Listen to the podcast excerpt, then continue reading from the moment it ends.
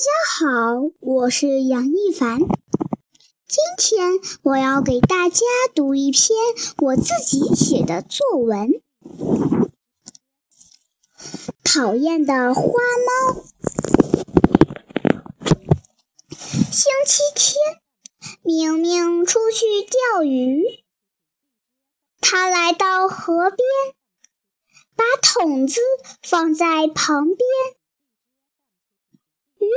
放在水里，自己坐在地上耐心的钓鱼。等了一会儿，线开始动起来，明明很开心。他用力一拽，鱼钓上来了。这时，一只花猫走过来，明明正好把鱼甩到后面。